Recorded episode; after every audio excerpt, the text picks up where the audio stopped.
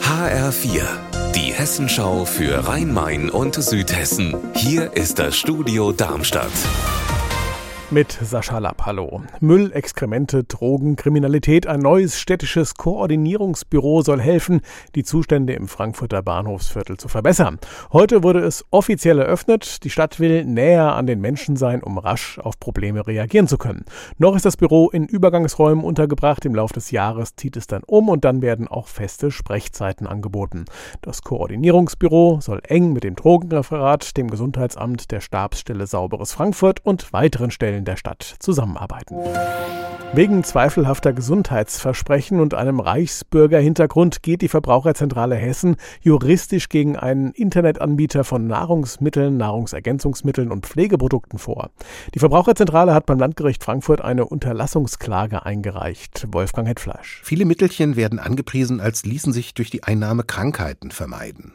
Weil das aber keine Arzneimittel sind, darf man das nicht einfach so behaupten. Dem Anbieter wird außerdem vorgeworfen, dass er den deutschen Verbraucherschutz komplett aushebelt. Wie macht er das? Indem beim Kauf das Recht des Fantasiestaats Königreich Deutschland gelten soll. Zu dieser Gruppe bekennt sich der Anbieter. Er hat in Frankfurt-Riederwald einen Treffpunkt für Gleichgesinnte aufgemacht. Auch da gibt's mächtig Ärger. Ja, 6 bis 8 Grad werden es heute, frostfreie Nächte, Regen. Beste Voraussetzungen, dass die Krötenwanderung zu den Laichgewässern an der Bergstraße beginnt. Jetzt am Wochenende schon.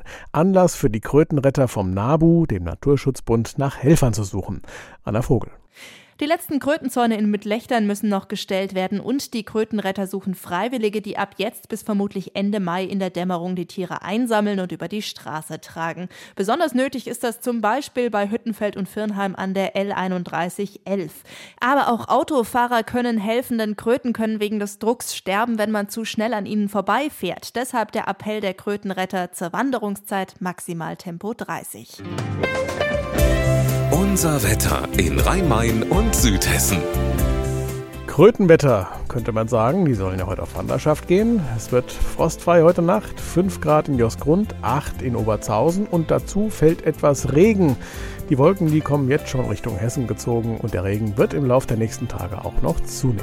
Ihr Wetter und alles, was bei Ihnen passiert, zuverlässig in der Hessenschau für Ihre Region und auf hessenschau.de.